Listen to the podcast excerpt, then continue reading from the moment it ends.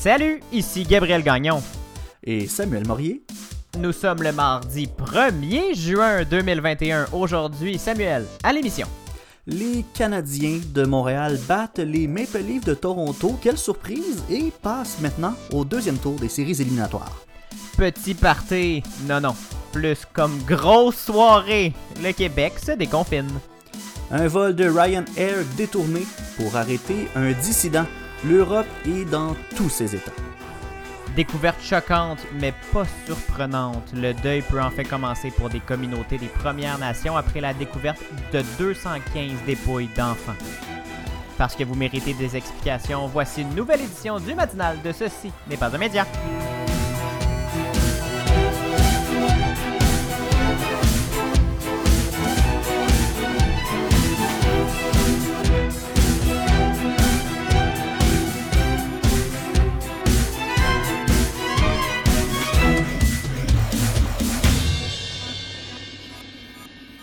Bonjour Samuel. Allô, allô, comment ça va? Ça va bien, ça va très bien et toi? Ça va, ça va. Écoute, je te disais avant de commencer l'émission, euh, je me sentais tout, euh, tout à l'envers dans mon estomac. Je sais pas trop ce qui se passe, mais euh, juste parler, euh, ça a réglé le problème. L'adrénaline des micros verts, ça remet sur le piton. Et qu'est-ce que le direct fait pas, hein? Oui, le fameux direct du balado. Passez une belle semaine. Deux belles semaines, parce que Ben oui! ça fait longtemps qu'on s'est pas parlé. On- n'a même pas été fin, hein. on n'a même pas Ben averti qu'on prenait des vacances. On a juste dit on va rester Mm. couché cette fois-là. C'est vrai, on a juste fait. Non, regarde, c'est la fête de la reine, là. On aime tous Victoria. Fait que. Parce que bien sûr, on fêtait tous Victoria. Oui, oui, oui, oui, les patriotes. euh, ben, si vous voulez. En tout cas, bien compliqué cette fête-là. Euh, mais non, on a pris congé parce que nos horaires nous permettaient pas vraiment d'enregistrer, puis en même temps, on voulait un peu se reposer. Donc, on est désolé si euh, on vous a pas averti comme faut, mais euh, mon Dieu, il y a un chat qui vient de sauter sur l'ordinateur. On s'en sort. Euh, donc, c'est ça. On s'excuse si, vous, si on vous a pas averti d'avance. Mais bon, on avait un peu de besoin, je pense. Ben, on... ouais, c'est ça. On a tellement voulu prendre congé qu'on a même pris congé d'avertissement. Ouais. En tout cas. Bon, sinon, qu'est-ce que t'as fait euh, de tes deux semaines? Que- Qu'est-ce que t'as- t'as fait de ce temps-là? Oh mon Dieu Seigneur, je me suis euh, levé à 1h du matin pour aller travailler à 2h. Ouais, c'est ça. Il y a des nuits, je t'ai même pas couché au moment où tu te levais. Ah ben oui, d'ailleurs, euh, on le salue, euh, Jean-Sébastien Girard qui m'a écrit sur Instagram, euh, qui a répondu à ma story quand j'étais euh, à 2h le matin au travail. Et il a dit, mon Dieu, je t'ai pas couché moi hier à cette heure-là. J'ai dit, il y a peut-être un de nous deux qui a un régime de vie douteux. je, dis, je sais pas c'est lequel. Je sais pas. Ben, Travailler de nuit, pense- c'est difficile. Il y en a pas un des deux qui est de meilleur que l'autre. Hein? Il y en a pas un des deux qui est meilleur que l'autre, je pense. Non, je pense que non. en effet. Et euh, Samuel, moi, il s'est passé des aventures euh, aujourd'hui même. Oh! Je- Je- au mo- on- vous savez qu'on enregistre en soirée le lundi. Et euh, le lundi, je, je m'en allais comme ça à la montagne, au Mont-Saint-Hilaire, me balader, faire de la randonnée avec un copain. T'as pas euh, vu des extraterrestres toujours? Parce que y a beaucoup. C'est un bon spot pour voir des extraterrestres. Ah oui, ça, oui, oui, le lac ça attire les, les- les extraterrestres. Euh, mais non, euh, je, je m'en vais pour quitter. Je rentre dans ma voiture et je n'ai pas mon portefeuille avec moi. Je remonte dans mon appartement, me dis, bon, j'ai oublié mon portefeuille dans l'appartement. Il est pas là. Là, je panique un peu parce que la dernière fois que je me suis déplacé, je l'avais, le portefeuille. Alors, panique, panique, je me rends compte qu'il est au travail, je l'ai laissé tomber. Je m'en vais pour écrire à un collègue que je sais qui est au bureau. Et là, au même moment, un patron m'appelle pour me dire Gabriel, on a retrouvé ton portefeuille, qu'est-ce que tu veux que je fasse avec? Oh my god Alors, je suis allé le chercher. J'ai pas. euh, j'étais allé le chercher ce soir. J'étais quand même allé à la montagne. Ils m'ont laissé passer. là. J'ai une carte de membre. euh, j'ai dit mon nom. Ils m'ont laissé passer. Et euh, ben là, j'étais illégal, complètement illégal, en voiture, sans, sans permis de conduire. Alors, je suis allé euh, à Montréal au travail chercher euh, mon portefeuille. Et en revenant, Samuel, je suis arrêté dans un restaurant de, de, de- restauration rapide aux Arches Jaunes, chez McDo, Mhm. comme on dit. Et euh, j'ai découvert à ma grande, à mon grand plaisir que les McFlurry au Smarties sont de retour, Samuel. C'est-tu vrai? Écoute, en même temps, je vais être complètement honnête, là. Je ne savais pas qu'il était parti. C'était OM&M. Il avait été remplacé par Sir Ah, OM&M. c'est vrai? avec Quel un drôle goût de choix. fort décevant. Exactement. Ben. Et là, ils sont de retour, les Smarties. Bon. Bonne affaire. Mon enfance peut euh, arrêter de te retourner dans sa tombe. On a réveillé l'enfant en toi. C'est bien correct, ça. Toi, Samuel, tes semaines, comment... Moi, c'est ça. Mes deux semaines se résument à travailler euh, à 2h du matin et manger un McFlurry aux Smarties avec euh, de la joie dans mon cœur. Bon, ben écoute, c'est une bonne chose. Moi, euh, je vais résumer mes semaines avec euh, jeu de la com. Et là, Gabriel, je te fais une, une promesse. Euh, c'est la dernière fois que je Ouais, parle que des jeux de la communication. C'est la dernière fois que je parle des jeux de la communication à l'émission parce que c'est officiellement fini mon, euh, mon parcours auprès de, de cette institution. Les jeux de la communication se déroulaient de mercredi à samedi dernier, donc quatre jours. Les jeux du Zoom, comme on appelle, parce que c'était des jeux euh, virtuels. Ben, en fait, c'est une formule hybride. Donc, euh, les, les- les compétiteurs étaient invités à aller euh, à se déplacer dans des locaux pour performer, mais il n'y avait pas Mhm. toute l'espèce d'affaire de, de groupe là, qui se faisait et tout. Donc, euh, l'organisation était vraiment, euh, c'était vraiment bien fait. là. Il avait vraiment réussi à bien, euh, à Il y bien avait un adapter. spectacle quand même. Non, il n'y avait pas de, de spectacle. Ils ont remplacé ça par un, un show de radio-théâtre. Ah! Donc, euh, ouais, non, c'est ça. Ils ont bien réinventé les, les jeux, puis ils les ont bien adaptés à la, à la réalité de la pandémie. Et euh, je dois dire que je suis fier euh, des, de, de- de mes petits jeunes de l'université là, qui, ont, euh, qui ont bien performé. On a eu, euh, on a eu de très bons résultats. D'ailleurs, je tiens à saluer euh, l'équipe de, de, de la radio de Sherbrooke qui a remporté la médaille d'or. Ah! mon épreuve chouchou et je suis très très content de voir l'équipe remporter cette, cette médaille-là. Est-ce qu'ils avaient vraiment. bénéficié de tes conseils, Samuel? ben, écoute, jusqu'à un certain point, j'imagine que oui. hein, je les ai euh, coachés toute l'année. Puis, euh, je suis très content de, de- de- de voir euh, les, les résultats finaux. là, mais bon, je suis, je suis conscient que bon, c'était trois filles bien talentueuses euh, qui avaient tout pour réussir et je n'étais pas tout seul non plus à leur donner ces conseils-là. Mais donc, Ben, bravo, bravo. à cette équipe-là. Puis, bravo aussi à, à toutes nos autres équipes qui ont remporté des médailles qui se sont classées dans les quatre premières équipes. Donc, voilà, quand même une semaine bien, bien agréable là, euh, des jeux de la communication. Et là, c'est terminé pour, pour vrai. Ben oui, c'est fini pour toi, là, parce que là, tu peux plus retourner à l'université à l'infini, Samuel. Ça faut que ça finisse. Ouais, ben, à un moment donné, c'est ça. Hein? Comme on dit, toute bonne chose d'une fin. Toute bonne chose a une fin, mais ce qui a pas de fin, Samuel, c'est la série des, c'est les séries éliminatoires des Canadiens. Le sport. Le tir et le but Il l'a frappé Il l'a frappé loin à Boston et là à Toronto Oh, c'est Avec Samuel Morier. Ben oui, hein, qui, qui l'a cru hein, que le Canadien euh, passe le premier tour des séries juste avant, euh, juste avant l'émission. J'ai senti le besoin même de m'excuser à euh, Emma Archambault, qui est euh, mon ancienne voisine, une bonne amie du bac, qui elle est une fervente euh, supporter des Maple Leafs. Et là, Mhm. mon Dieu, moi je m'attendais zéro à ce que le Canadien gagne cette série-là. Mon Dieu, c'est- je, c'était je mal m'y parti. attendais absolument pas moi non plus. Parlé, la seule fois, où- les seules fois où tu as parlé pendant l'émission du Canadien, c'est pour dire qu'il était pas très bon. Non, c'est ça. Écoute, ils ont fait les, les, les séries quasiment de justesse. Ils ont gagné le premier match de la série. Ensuite, ils ont perdu les trois suivants. Puis en séries éliminatoires, là, euh, combler un, un retard de 3-1, là, c'est difficile. Surtout quand tu regardes euh, les statistiques des Canadiens, là, je pense que c'est comme deux ou trois fois dans la saison qu'ils ont réussi à gagner trois matchs en ligne. Et ils ont Mhm. réussi à le faire en séries éliminatoires. Et donc, deux de ces matchs-là se sont terminés en prolongation. Vraiment, c'est un, une histoire euh, écoute, quasiment d'un conte de fées, là, cette histoire-là, le underdog euh, qui, euh, qui remonte la pente. faut croire aussi, aussi que les Maple Leafs ont la fâcheuse tendance à choquer, À comme on choquer, dit en bon français. hein. Ça fait depuis belle lurette hein, que, que c'est la même histoire. Ils se rendent en série. c'est- 1963 la dernière fois. Ouais, ça, c'est- la dernière coupe. coupe. C'est la dernière coupe. Mais là, euh, donc, il y a eu d'autres participations aux séries euh, depuis, mais on dirait que c'est tout le temps le même scénario. Souvent, t'arrives, puis les Maple Leafs, c'est une des meilleures équipes de leur division et tout, puis finalement, ils s'effondrent au premier tour des séries éliminatoires, puis tout le monde est bien, bien déçu.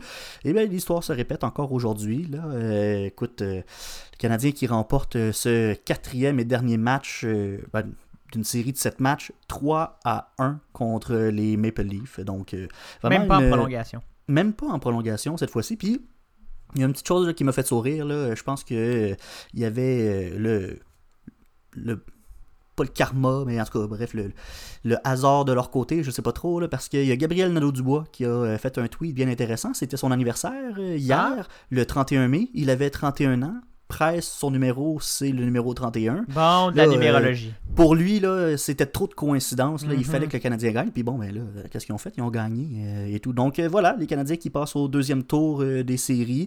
Ils vont aller affronter les Jets de Winnipeg au deuxième tour. J'ai bien hâte de voir tout ça. Puis encore une fois, ben, je m'ex- je m'excuse à tous les fans des, des Maple Leafs de Toronto, mais on a gagné. On a d'ailleurs vécu un, un beau moment euh, samedi, Samuel, quand le Canadien a joué pour la première fois depuis, des- Oui, de- de- c'est depuis vrai. le début de la pandémie, depuis mars, devant des partisans avec Oui. une ambiance complètement électrisante. Je pense que ça, ça a aidé aux Canadiens de Montréal il y, avait, euh, il y avait que des spectateurs d'un côté de, de- Ouais. du, du centre Bell. là. 2500 Donc, personnes seulement. C'est ça. Puis écoute, ça a l'air que ces, ces, ces sièges-là étaient convoités. là. Il y avait certains sièges là, qui pouvaient monter jusqu'à 12 000 piastres, là, pour Oui. avoir, euh, avoir accès au match. Mais en même temps, je pense que quand tu es un grand fan. euh, Ben, ça prend un gros budget discrétionnaire hein, pour Oui, avoir à dépenser 12 000 pouvoir dépenser 12 000 en billets de hockey. Imagine si le match avait été plate. non, effectivement, effectivement, mais euh, ça n'a pas été le cas. Ben non. pas été le cas. Écoute, Et euh, on un- espère qu'il n'y aura pas d'éclosion. Hein. Ça- ces gens-là do- doivent être vaccinés. On l'espère. On leur souhaite.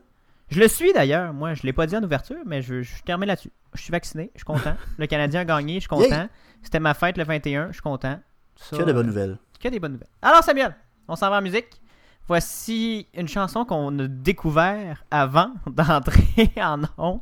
MP3 pour les fleurs du printemps par Robert Robert. Vous écoutez le matinal de Ceci n'est pas un média. On se retrouve dans 3 minutes. À tout de suite. Quand je regarde par la fenêtre, chant de violette et de marguerite, elle pousse lentement au fil des ans, peut-être plus vite que mes visites. Je passe trop de temps sur internet, je passe trop de temps sur la musique. C'est comme ça qu'elles vont me connaître, les violettes et les marguerites.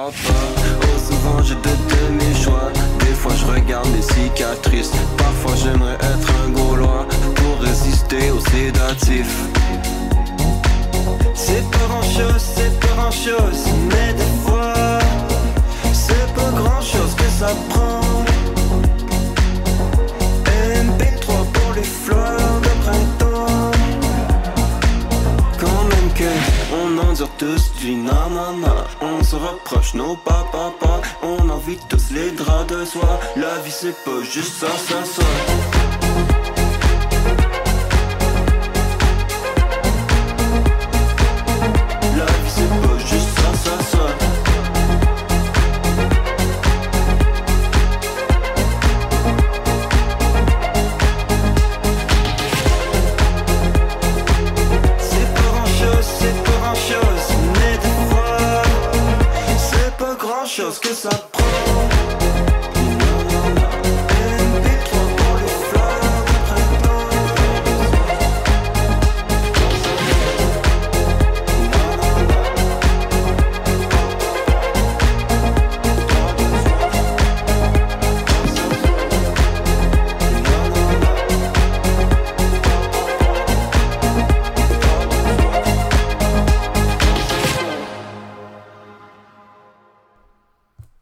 De retour au matinal de Ceci n'est pas un média avec Gabriel Gagnon, Samuel Morier. On est avec vous euh, ce matin pour vous informer. On est très content de vous compter parmi nous.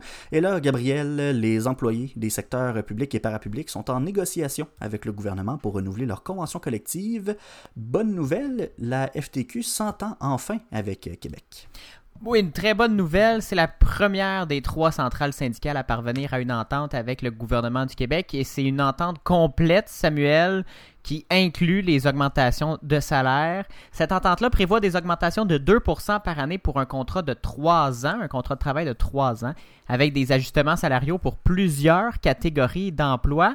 Elle prévoit un, rattrapage salarial pour les plus bas salariés, soit les préposés aux bénéficiaires, les employés d'entretien dans des, des- des- des- édifices du gouvernement, à compter de la troisième année du contrat de travail. Jusqu'ici, Samuel Québec offrait des augmentations de salaire de 1,75% puis 1,75 et 1,5% 1,5% avec euh, deux montants forfaitaires euh, et une majoration possible.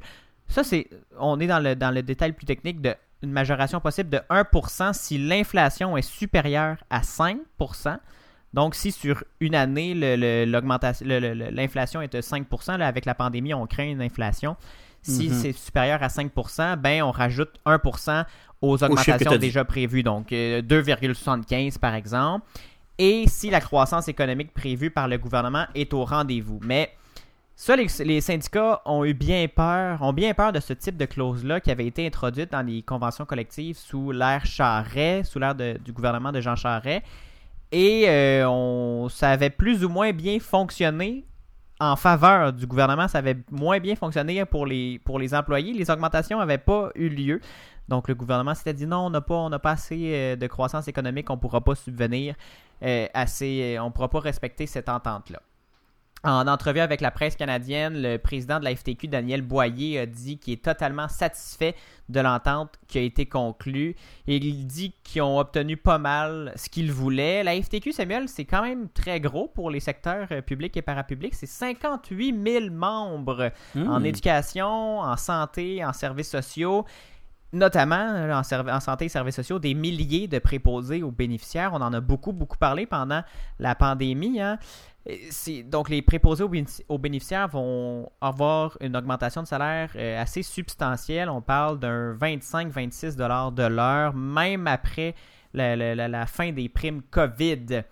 Donc, euh, c'est la, c'est ça, le- la FTQ qui s'entend avec euh, le, gouvernement du Québec. Les membres de la FTQ vont devoir maintenant se prononcer sur cette entente de principe au cours des prochains jours, parce que là, c'est la direction du syndicat qui a signé l'entente, mais après ça, les membres doivent voter.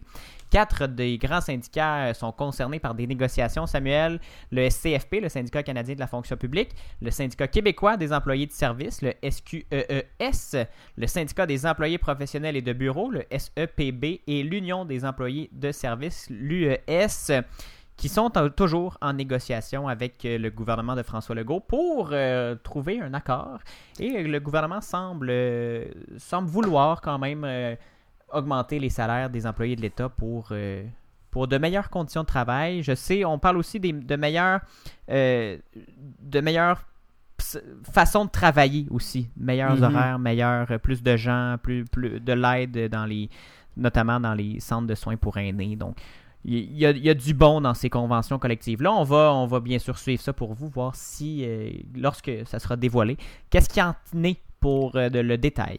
Ben oui, c'est une grosse période de négociation pour le gouvernement, effectivement. Là. Écoute, si vous écoutez un peu la radio, là, euh, on entend en tout bout de champ là, des annonces euh, bon, du Mhm. gouvernement ou des différents syndicats là, pour. euh, ils essaient de faire pression euh, sur l'un, sur l'autre, etc. Donc euh, voilà, c'est une grosse période. D'ailleurs, Samuel, euh, j'ai parlé beaucoup des préposés aux bénéficiaires, mais aussi des enseignants qui sont euh, syndiqués sous la FTQ. Et euh, il y avait des grèves de prévues, là, notamment à Montréal euh, et les environs, par des enseignants et par le personnel de, de soutien. Et elles ont été annulées, étant donné cette entente qui a été signée.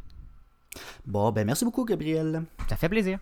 On prend une courte pause au retour. euh, une des petites nouvelles COVID. euh, ben oui, hein, on a eu des gros changements dans les euh, derniers jours, la, la fin de semaine. un peu plus de liberté qu'on a pu, on a pu en profiter. Restez avec nous et merci de nous faire confiance pour vous informer. Vous méritez des explications, mais vous méritez aussi d'être divertis. Réécoutez la musique diffusée à l'émission grâce aux playlists Spotify et Apple Music. Écoutez-les au ceci n'est pas un média.com par oblique musique.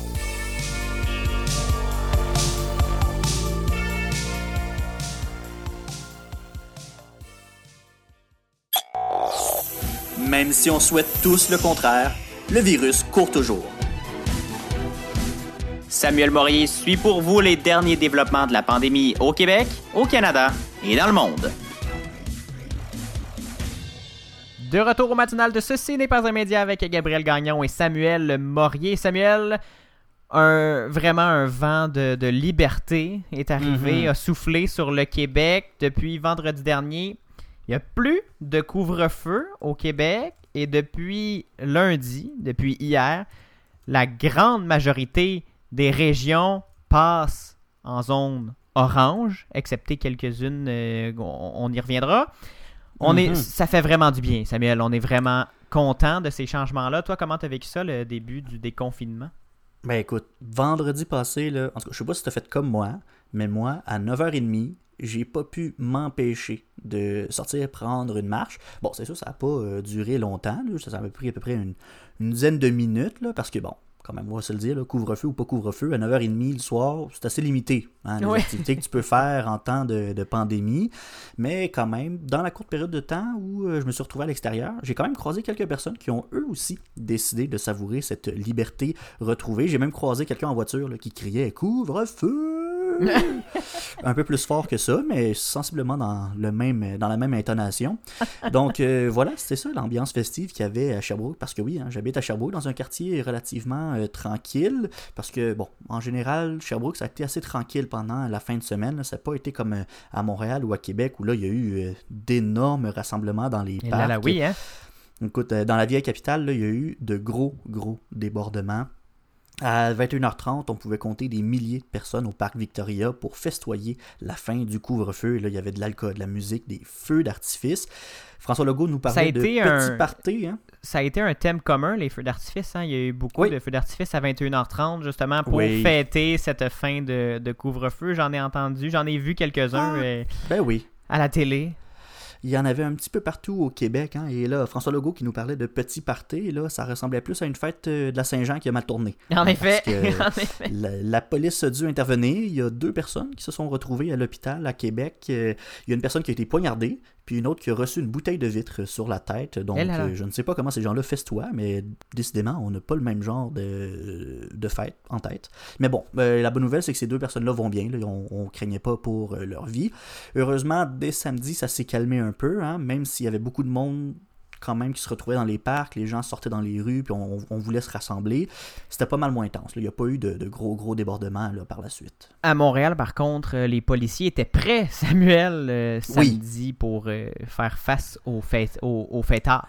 Ben écoute, à Montréal, mais euh, partout, hein, on, on s'y attendait. C'était euh, le genre de réaction à, laquelle il fallait s'y attendre. hein. Euh, Mhm. Ce comportement-là, c'est pas sorti de nulle part. là. Il y a Paul Laplante, qui est un ex-enquêteur de la Sûreté du Québec, qui, euh, qui a raconté au Journal de Québec que les instances policières avaient prévu euh, cette espèce de, de folie collective euh, de- du, du 28 mai. là. on le savait qu'après, là, ça fait plus qu'un an, là, qu'on, presque un an et demi même, qu'on, qu'on vit dans cette, dans cette pandémie-là.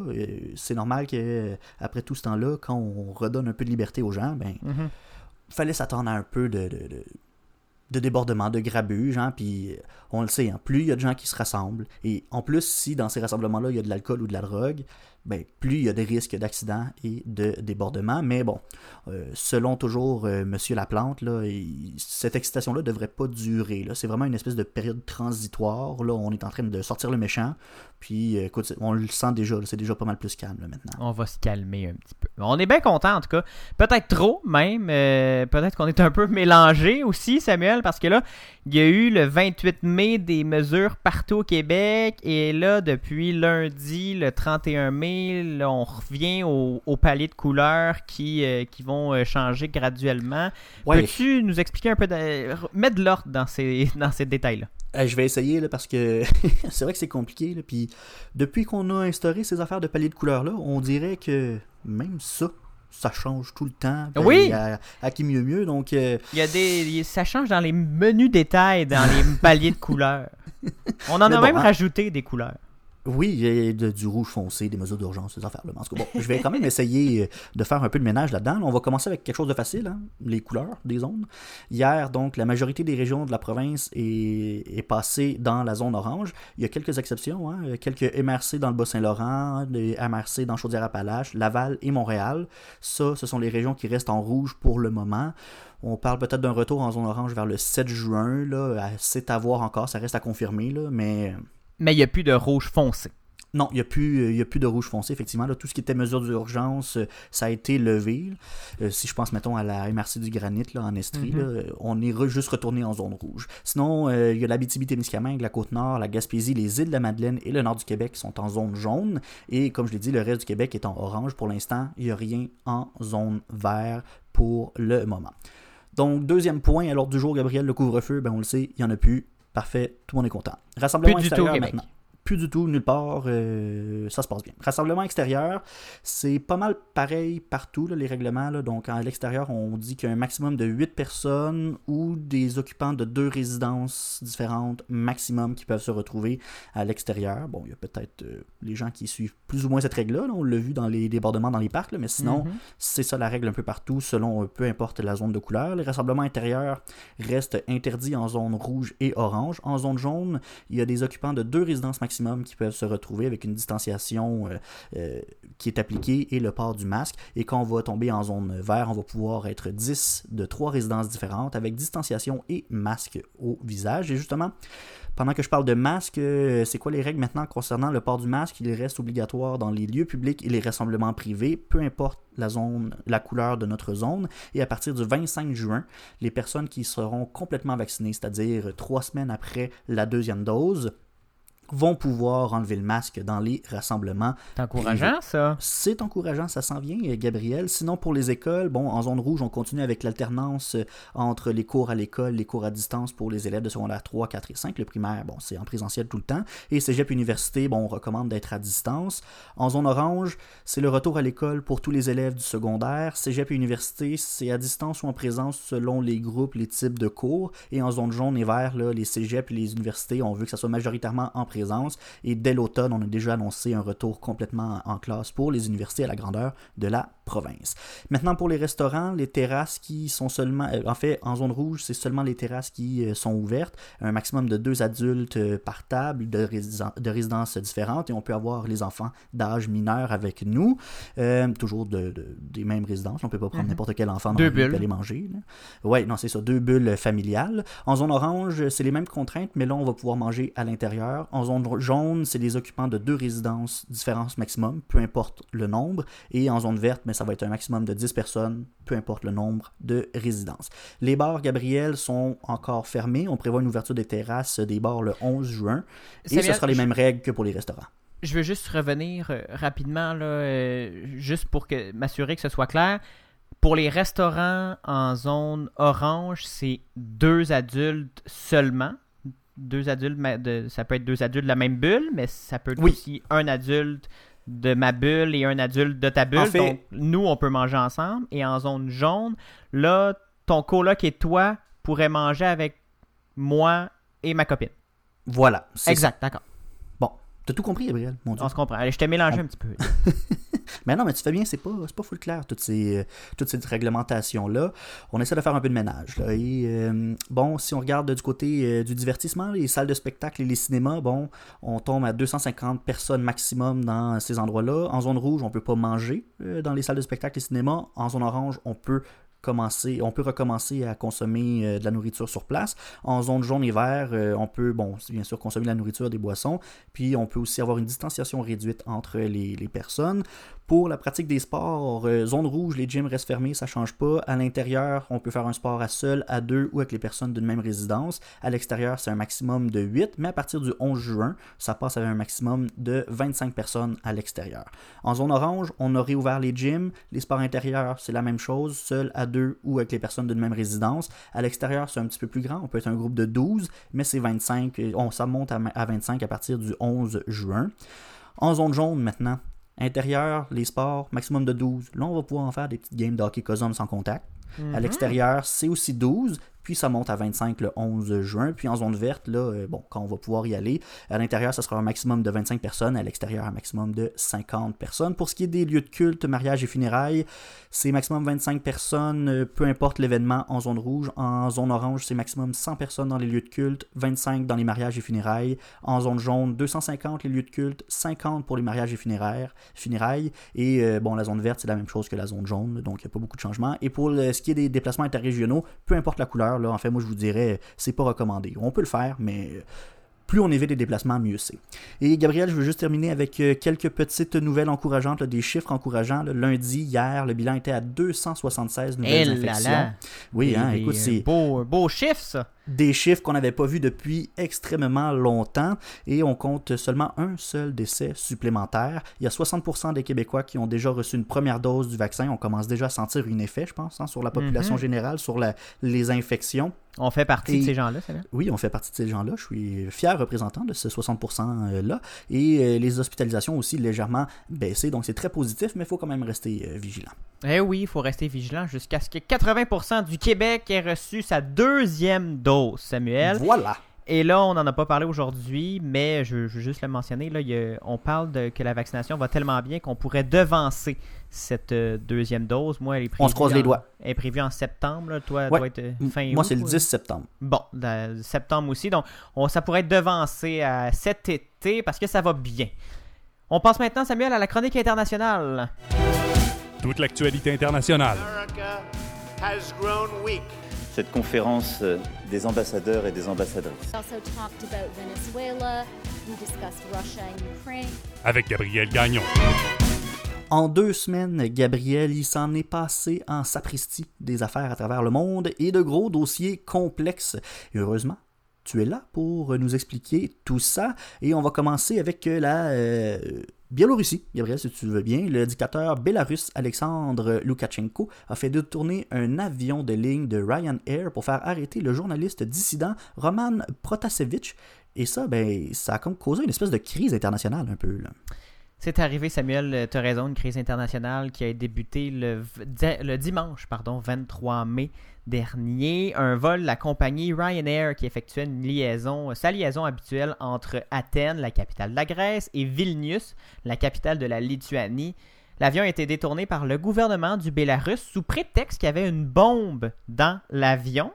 Ah oui, il y avait une bombe.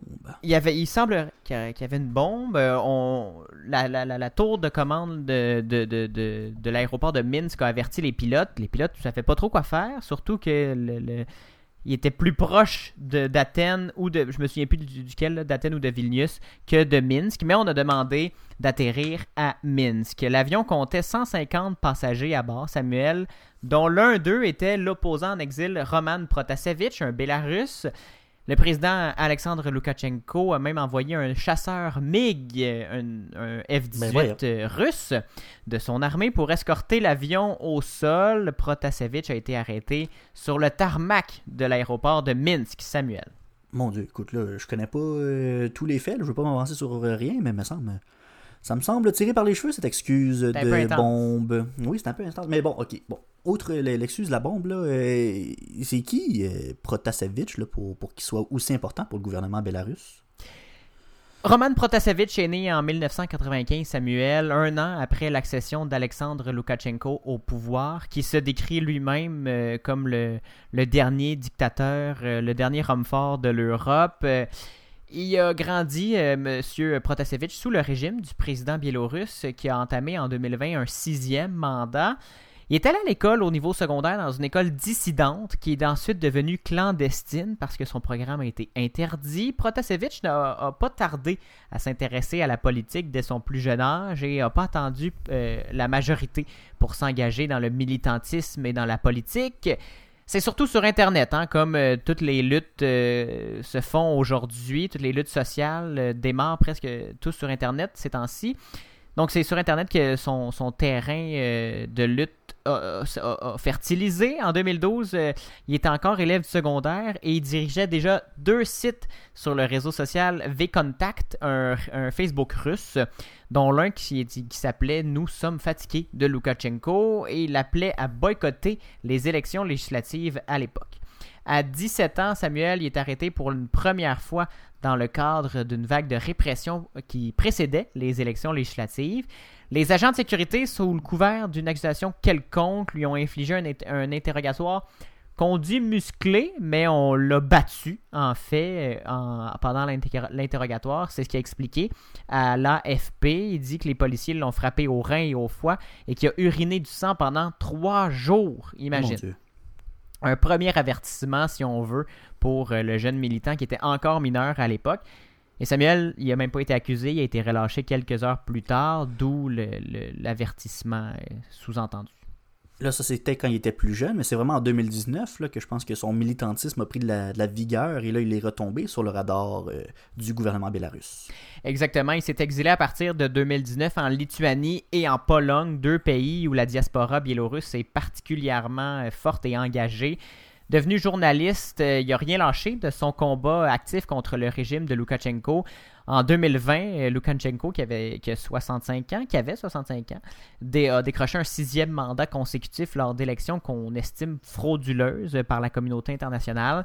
Là, un vaste mouvement de contestation a suivi dans lequel Roman Protasevich s'est inscrit en première ligne et c'est là qu'il est revenu su- sur le radar euh, des autorités euh. Roman Protasevich est un des principaux gestionnaires d'une chaîne de messages sur l'application Telegram qui transmet, il transmet régulièrement aux quelques 260 000 abonnés. Samuel, c'est assez, c'est assez imposant ouais, comme hein. euh, groupe euh, dissident. Il transmettait pen- pendant le- le- la révolte de, de l'année dernière les lieux, les dates et les heures des protestations en signalant les passages bloqués par la police et en donnant des conseils pour éviter les arrestations. Et ça n'a pas plu aux autorités, euh, au gouvernement euh, dictatorial de Loukachenko. Mais là, il a été arrêté, mais on a appris qu'il a été battu et torturé en prison. Oui, là, on revient à- aux événements d'il y a quelques jours euh, où il a été arrêté sur le tarmac de l'aéroport de Minsk. Et selon la chef de file de l'opposition bélarusse en exil, Svetlana Tsikhanovskaya, euh, n'a- elle n'a pas fourni de preuves à ses affirmations, mais la famille de Roman Protasevich et euh, cette opposante-là euh, russe, euh, bélarusse ont déclaré que dans, la vidéo qui a été publiée, euh, de- d'une vidéo où il est détenu par les autorités, euh, il montrait des signes de torture et de, il semblait avoir euh, un discours euh, un peu téléguidé par les autorités, mais le Bélarus, évidemment, dément infligé de mauvais traitements aux détenus. On va pas dire qu'on l'a battu quand même.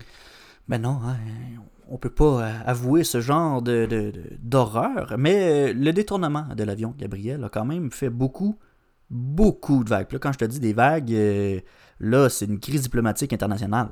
Exactement. Il y a l'ONU qui s'en mêle, l'ONU qui, l'agence de l'ONU qui supervise l'aviation internationale a ouvert une enquête pour déterminer si le Bélarus doit officiellement euh, doit être officiellement banni de ses rangs. Les pays de l'Union européenne ont décidé entre-temps d'agir en bloc et de boycotter l'espace aérien du Bélarus tout en fermant le leur au transporteur national Belavia de Minsk. Samuel, ce sont des, des, des, des étapes qu'on franchit là, qui sont c'est jamais vu. Ça s'est jamais vu dans l'histoire de l'aviation civile internationale parce qu'on a toujours eu une espèce de euh, coopération entre les pays pour le, le- le transport de passagers. là. On n'a pas, euh, on Mhm. veut pas impliquer euh, les, honnêtes citoyens qui, se promènent d'un État à l'autre euh, dans, les guerres diplomatiques. Et c'est d'ailleurs selon euh, Konstanty euh, Djeber, un analyste et activiste polonais, il dit c'est une confrontation sans précédent, à la fois dans le sens du détournement réussi d'un avion étranger dans le but d'enlever quelqu'un à bord, ça s'est jamais vu ça, et aussi la réaction sans précédent en temps de paix, rappelons-le, de l'Union européenne qui a fermé son espace aérien à une autre nation souveraine, presque du jamais vu. Les deux actes sont des actes qui vont bien au-delà de la pratique normale en temps de paix. Ça ne veut pas dire qu'on s'en va vers la guerre, mais nous sommes en territoire inconnu. Fin de la citation. Il y a l'opposant russe, euh, Bélarus, Anatole, euh, je vais, je vais l'avoir un- comme faut un moment donné, Bélarus, Anatole Koto, qui a, été, ter- qui a été interrogé par Tamaral Teresco de Radio-Canada, qui croit qu'il faut aller plus loin. Il connaît la machine gouvernementale et il dit qu'il faut s'attaquer au secteur du pétrole et de la potasse, dont le Bélarus est l'un des plus grands fournisseurs dans le monde. Il dit c'est seulement si on lui coupe les revenus à la source que ces jours seront comptés. L'économie du Bélarus ne peut pas survivre sans le marché extérieur. En Russie, Samuel, pour ça que je me mélange, parce que les Russes qui sont toujours derrière dans cette histoire-là. La réaction à toute cette affaire-là euh, laisse pas vraiment de doute quant au camp que Vladimir Poutine a choisi de défendre ou de tolérer, c'est selon. Comme c'est souvent le cas, les médias russes ont qualifié le comportement de l'Occident d'hystérique. La télévision d'État en a aussi profité pour démoniser l'opposant euh, Roman Protasevich en publiant des photos de lui au front, entre guillemets, en compagnie des soldats du régiment Azov, une unité paramilitaire d'extrême droite composée de bénévoles en Ukraine. Mais euh, Roman Protasevich est journaliste, on le rappelle, et ses collègues journalistes ont affirmé qu'il était, qu'il s'était rendu en Ukraine pour suivre ces soldats-là pendant quelques mois, pour documenter leurs activités et pour faire un reportage. En fait, ils ne Mhm. participaient pas à leur mission, ils voulaient juste savoir comment, qu'est-ce qui se passait et documenter les faits. Là-dedans, on voit une campagne de salissage qui en dit assez long sur l'intérêt de la Russie. Ben Vladimir ouais. Poutine et Alexandre Loukachenko se sont d'ailleurs rencontrés euh, il n'y a pas très longtemps pour euh, soi-disant une rencontre économique, mais on doute bien qu'on a parlé de cette situation. Ah, ben, la grosse manipulation euh, d'informations, ça fait peur, euh, tout ça. Mais là, euh, il y a certains politiciens, bon, du Royaume-Uni entre autres, euh, qui sont allés jusqu'à dire que Loukachenko a probablement détourné l'avion qu'il transportait avec l'accord silencieux de Vladimir Mhm. Poutine. là. Fait que peut-être que finalement, euh, la Russie était plus au courant qu'on pense, là. Et là, tu, l'as dit, euh, Vladimir Poutine qui avait reçu Loukachenko à Sochi pour une rencontre économique. On sait pas euh, ce qu'ils se sont dit, ni euh, c'était quel ton, mais le tête-à-tête envoie un message clair dans les circonstances, ça, c'est sûr. Exactement. Un autre coup dur, Samuel, pour les relations entre l'Occident et la Russie, et la Russie sa sphère d'influence, en fait, alors que la Russie se rapproche de la Chine et que les États-Unis semblent vouloir revenir en force sur la scène internationale, ça fait quelques flamèches. C'est une, confrontation là, dans, ce- dans cette région-là de l'Europe de l'Est qui est assez inquiétante. Déjà que ça va pas bien en Ukraine et qu'il y a un conflit armé, s'il faut en plus ajouter des conflits diplomatiques, et on, on, on est un peu dans un baril de poudre, là. C'est- C'est c'est un peu inquiétant. Ah, t'as raison, ça fait peur. Je vais m'arrêter ça là, parce que, mon Dieu. Bon, hey, euh, on va aller changer les idées, euh, Gabriel. On va aller pratiquer notre diction, hein, parce qu'on s'en va écouter du Bleu Jeans Bleu avec la chanson Défi Fruits Frits. Pas facile à dire, vous essayerez ça. On, se re- on s'en reparle après.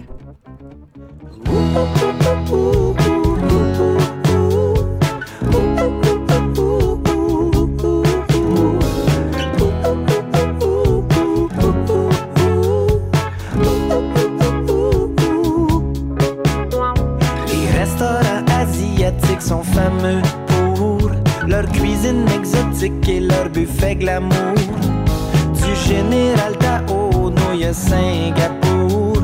Mais c'est lorsque l'on m'offre le dessert que je retombe en amour. Ils ont une façon bien à eux de faire frire tous mes fruits favoris dans un beignet qui reluit. Trop peu de gourmands ont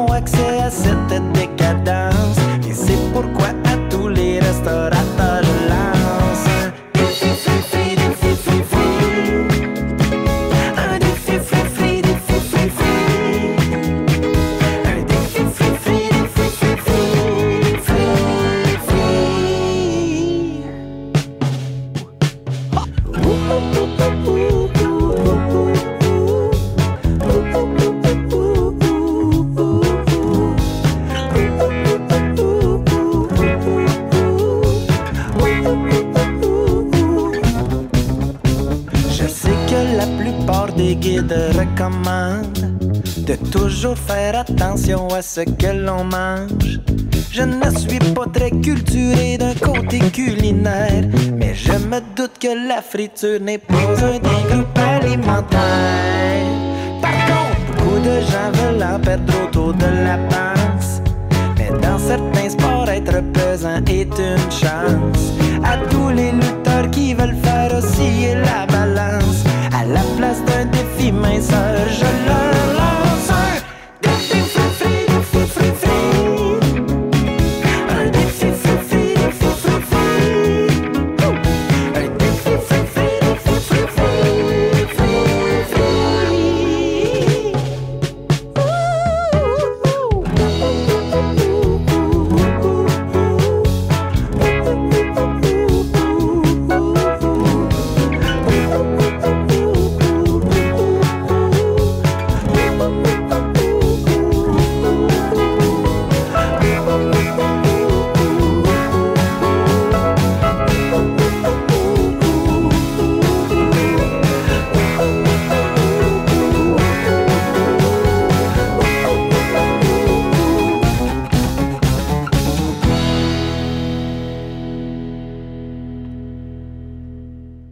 De retour au matinal de Ceci n'est pas un média avec Gabriel Gagnon et Samuel Morier. C'était Défi Fruits Frits par Bleu Jeans Bleu. On Oh, voulait vous faire écouter. eu. Ben merci, vous êtes bien fin.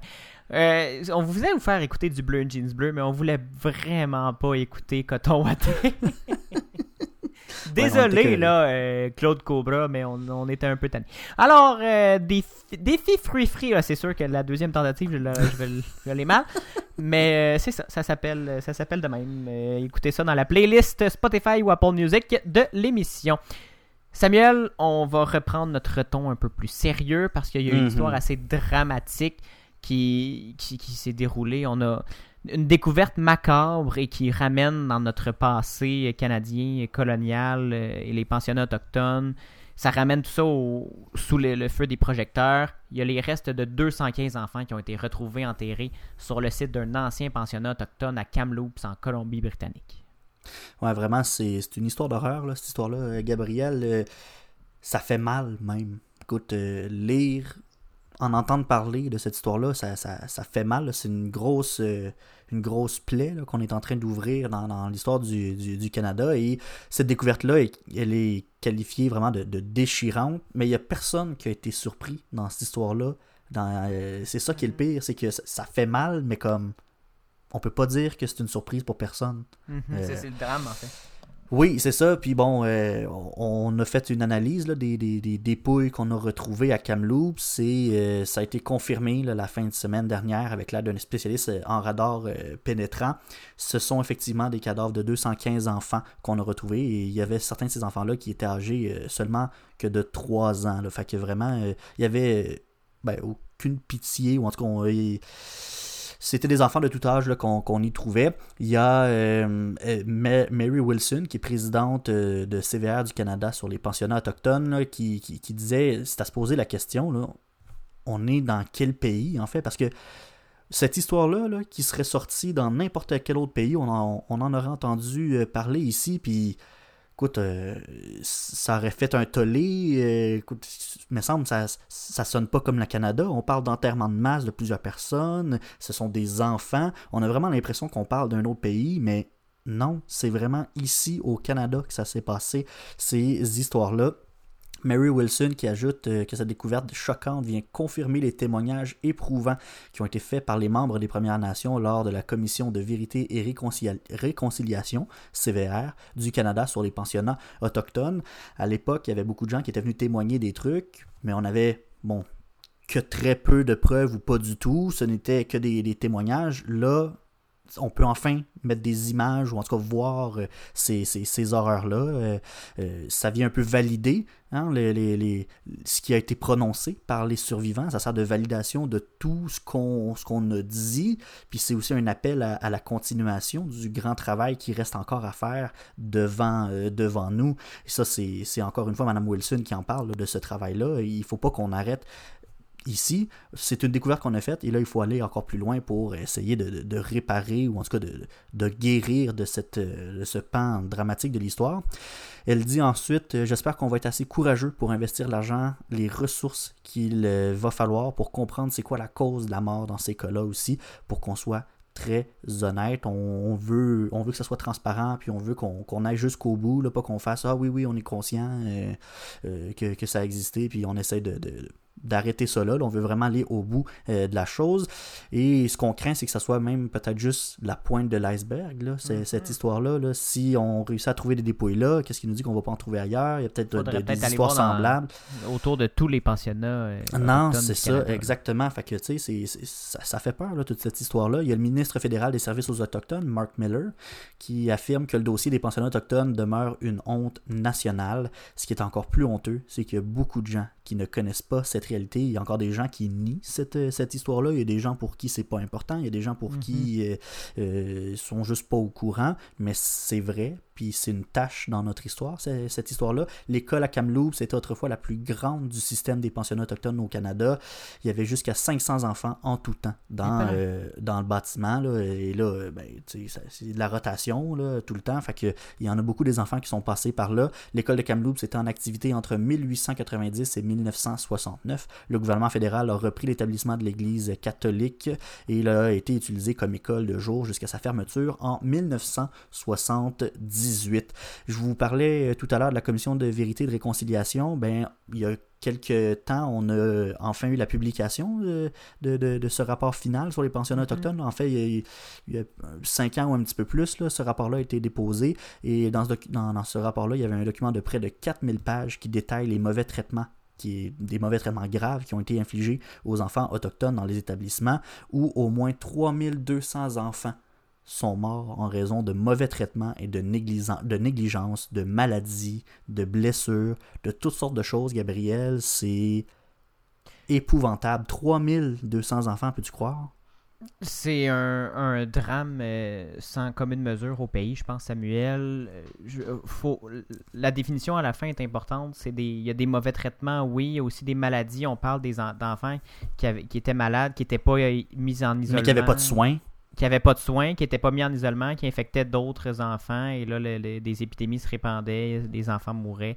Et on les enterrait sans, sans grande considération. euh, Puis le pire dans tout ça, c'est que ces gens c'est que bon, euh, on, on jugeait pas bon d'en parler ou d'en informer la famille ou de tenir des registres ou peu importe. C'était hop, un enfant qui est mort, on l'enterre et tout. Puis c'est ça, là, on est en train en ce moment d'essayer de faire. C'est dès que la nouvelle est sortie, les communautés autochtones ont commencé à contacter les familles, ou les Mhm. proches euh, qui ont eu dans leur histoire des, des, des proches qui ont disparu. On va essayer de faire de la généalogie avec ces enfants-là. Ça risque d'être c'est très ça. difficile là, Oui. pour euh, des, des, des, des corps de- d'enfants en, en décomposition, là, malheureusement. Ben, Désolé, des, on va déjà des ouais, Oui, c'est déjà, ça. euh, c'est- des dépôts qu'on a trouvé des ossements et tout là. donc euh, ça va être difficile mais on commence déjà à entamer le processus là, auprès des, des- des familles ou des, des descendants de ces gens là pour essayer de, de, bon, de, de permettre à, à ces familles là de, de guérir de commencer un processus de deuil Mais au moins, Samuel, s'il y a un petit peu de lumière, c'est qu'aujourd'hui, ça nous choque, ce genre Ben oui. d'histoire-là. Et il n'y a, pas un politicien qui, qui, a, qui a nié l'existence de, ce, de, de, ce- de ces pensionnats-là et des, des mauvais traitements que les enfants subissaient. On a organisé partout au pays des cérémonies.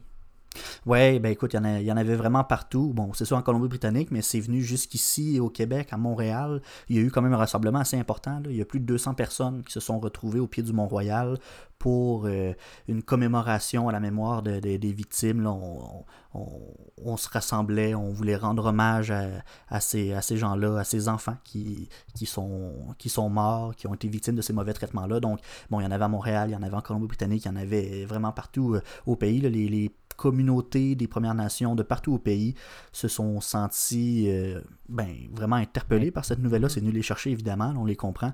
Donc, euh, voilà, ça a été, c'est une grosse nouvelle, c'est, c'est dur. Grosse semaine. Oui, c'est une grosse semaine, mais je pense que c'est nécessaire dans le processus de guérison. Donc, Mhm. euh, voilà. Reste à voir euh, la suite des choses, là, comment on, on va gérer ça. Là. Faudrait agir rendu là. On le Oui, sait que la ben, loi sur ça. les Indiens est, est- est inacceptable, mais qu'est-ce qu'on fait maintenant sans- Puis, On peut avant pas que les gens commencent à choquer le- sur Facebook, là, Gabriel, le nom que tu as dit de la loi sur les Indiens, c'est le nom de la Oui, loi. oui, oui, oui, oui, c'est le nom. La loi sur les Indiens, il faut, à défaut de, de l'effacer complètement, parce qu'il y, y a quand même des, des droits enchâssés pour les, les Premières Nations là-dedans, des terres qui ont été, qui ont été re- redonnées. Et il, y a, il y a quelques, quelques éléments qui ont du bon, mais la, la, la, la plupart de, de, de ces éléments. Ça n'a pas de bon sens, ça n'a juste pas de bon sens. C'est très colonialiste. Là. Exact. Il va falloir euh, commencer à discuter de nation en nation avec les premières, euh, les premières nations pour euh, arriver à quelque chose de, de- de fonctionnel et de respectueux mutuellement. On ne retournera pas en Europe, Samuel, je te l'apprends. Faut- va falloir. Ils sont va déjà falloir pas mal peuplés là-bas, là, je te dirais. Il y a plus beaucoup de place. mais ça pour dire qu'il va falloir trouver une solution réelle. Il faut arrêter d'être dans les beaux discours et commencer Ouais, à travailler il- là-dessus pour de vrai. Il y a eu le temps pour les, les- les excuses, puis c'est correct, il y en a encore, puis c'est nécessaire, mais je pense qu'il faut aller plus loin que des excuses aussi. On est rendu ailleurs. Merci, Samuel. Ça me fait plaisir. Le mardi, dès 7h en balado et dès 9h à CFAC, ici Gabriel Gagnon. Et Samuel Morier. Et on vous offre une émission pour aller plus loin que les manchettes. On discute de ce qui se passe dans votre monde pour vous aider à mieux le comprendre. Vous fournissez le café, on amène l'info. Suivez-nous sur votre plateforme de podcast préférée Ou soyez au rendez-vous le mardi matin dès 9h à CFAC 88.3. Les sens de l'information. En terminant, Gabriel, le gouvernement Trudeau veut verdir l'industrie du ciment et du béton au Canada. Oui, surprise du Ben lundi, oui. Samuel. Ottawa qui a, dévoilé, qui a dévoilé, euh, hier une vaste stratégie pour euh, tenter de réduire les émissions de, d'un des secteurs les plus polluants au pays, Samuel, le- la production de ciment et de béton. Le ministre de l'Innovation, François-Philippe Champagne, affirme vouloir faire du Canada un chef de file mondial dans le domaine du béton dit vert, là, parce que si le béton peut Ouais. être euh, vert, là, on, on pourra demander aux Gaspésiens ce qu'ils pensent de la cimenterie euh, proche de chez eux, si c'est si vert que ça. Mais bon. Dans une déclaration commune, Samuel, le gouvernement fédéral et l'Association canadienne du ciment annoncent un partenariat qui vise à produire du ciment euh, à faible émission et à obtenir un béton à zéro émission nette de carbone. C'est un bel objectif. Oui, c'est un bel objectif, mais c'est important de. de- les- le choix des mots est essentiel, comme d'habitude. Un béton à zéro émission nette de carbone. Pas un béton zéro émission, mais qui qu'on n'ajoute pas de carbone dans l'atmosphère. Ça, ça veut dire est-ce qu'on va compenser ou on va vraiment réduire Euh, je, vous, je vous reviens là-dessus, mais retenez euh, cette émission J'ai comme l'impression que ça va être un mélange des deux, peut-être. hein. Ah, à voir. Le gouvernement veut investir dans la recherche, établir des, normes industrielles et créer une chaîne d'approvisionnement à faible émission de carbone au Canada. Le Conseil national de recherche du, du Canada sera mis à contribution parce qu'ils font pas seulement le signal, officiel, le signal horaire officiel à midi, le Conseil national de recherche du Canada. Ils font aussi de la recherche, Samuel. Selon, c'est une blague très nichée euh, de, de, Oui. de, de la radio de Radio-Canada. En tout cas, j'espère pour eux autres qu'ils font autre chose que le bip. Des Il est grosses midi. journées. OK, la journée est finie. Des grosses journées. Revenons à nos boutons, Samuel. Selon le gouvernement fédéral euh, libéral, cette stratégie euh, pourrait entraîner une réduction cumulative de plus de 15 mégatonnes d'émissions de GES d'ici 2030, puis des réductions continues de plus de 4 mégatonnes de GES euh, annuellement pour la suite. Ottawa et l'industrie souhaitent atteindre la carboneutralité du béton d'ici 2050. Un bel objectif sur papier, Samuel, euh, comme euh, le souligne Patrick Bonnet de Greenpeace mais il sera difficilement atteignable considérant la difficulté de réduire les émissions liées au procédé de, fabrication du ciment. C'est un matériau qui est très très polluant et très difficile à faire autrement. Mhm. Et évidemment, on pense, on, se dit ça depuis euh, toujours pour toutes les, toutes les tous les matériaux et toutes les technologies. On arrive éventuellement à, à faire mieux, mais le béton, c'est particulièrement difficile. Selon les chiffres fournis par le fédéral, 1,5%, 1,5% des émissions canadiennes de GES étaient liées à l'industrie du béton en 2017, Samuel. 1,5% des émissions totales du pays sont liées pour cette seule, euh, euh, ce seul matériau-là, le ciment. C'est assez impressionnant. Selon Greenpeace, le gouvernement va devoir euh, réglementer davantage et miser sur le principe du pollueur-payeur pour forcer l'industrie à agir, plutôt que d'annoncer des partenariats, parce que Patrick Bonin croit qu'il faut vraiment pas que la carboneutralité soit atteinte par les dites compensions d'émissions de gaz à effet de serre. Samuel, faut pas que l'industrie continue à polluer en toute impunité et, et juste à planter des arbres pour compenser Ouais, ses émissions. faut pas- réduire à la source. là.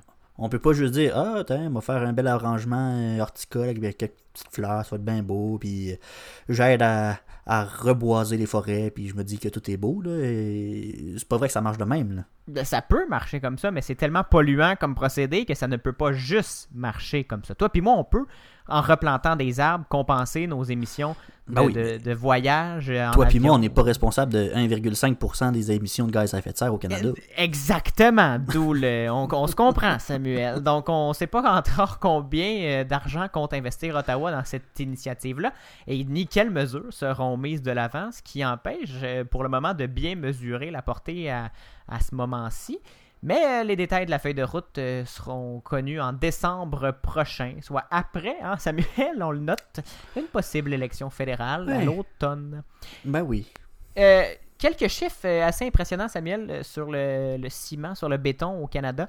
C'est 158 000 emplois, donc un secteur euh, économiquement important.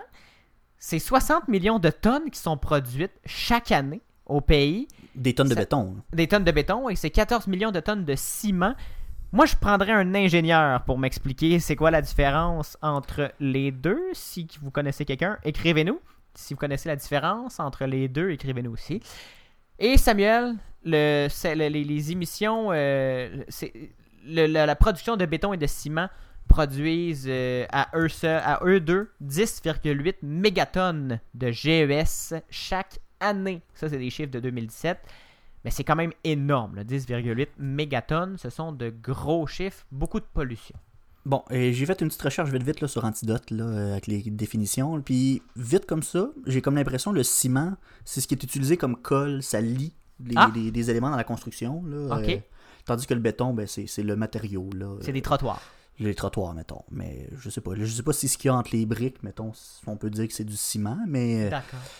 Fait que c'est ça. C'est On remercie, vite on comme ça, mais vous me confirmerez, là, les auditeurs, si, euh, si c'est bel et bien ça. Puis sinon, ben, écrivez-nous la, la vraie définition, la, la vraie explication, puis on en fera une chronique. Ben oui, une chronique. Quelle est la différence entre le béton et le ciment? Très intéressant. On pourrait faire un jeu super radiophonique, là, puis je te montre un tas de ciment, une roche de béton, puis tu essaies de me dire c'est lequel. Ce trottoir est fait en... Ah, c'est le fun, la radio. C'est une affaire de non-verbal, hein, quand même. Ah oui, là, comme, comme un sage euh. Maurier l'a dit. Samuel, on se laisse là-dessus, sur la Oui. différence entre le béton et le ciment. J'espère que vous avez apprécié ces explications. C'est ce qui conclut cette édition du 1er juin. Bien content qu'on soit rendu là, Samuel, dans notre année. 1er juin, Déjà le juin. début de la fin, le début de l'été. On est content. Merci beaucoup d'avoir été là, euh, chers auditeurs. Merci à toi, Samuel. D'ailleurs, on vous annonce qu'il ne reste que, trois épisodes du matinal de ce n'est pas un média avant la fin de la saison. Parce que oui, on va prendre congé en juillet et en août. L'actualité est un peu plus euh, calme euh, à ce moment-ci. Et si on veut des vacances, éventuellement, toi et moi, ben, il va falloir s'arranger. Donc, juillet et août, on sera pas en ondes. On est avec vous jusqu'au 29 juin. Ben voilà, c'est dit, ça va être fait. Merci euh, Gabriel et on se retrouve encore euh, pour quelques fois le mardi. Donc mardi prochain, c'est un rendez-vous, 7h en balado, 9h à la radio au CFAC 88.3 à Sherbrooke. Et bien sûr, suivez-nous sur Facebook, sur Instagram et sur notre site web, ceci n'est pas un média.com, barre oblique musique pour réentendre toutes les chansons jouées à l'émission. Samuel, je te souhaite une excellente semaine et là, on se retrouve pour de vrai la semaine prochaine. Oh que oui, pour de vrai de vrai. De vrai, de vrai. Bye bye.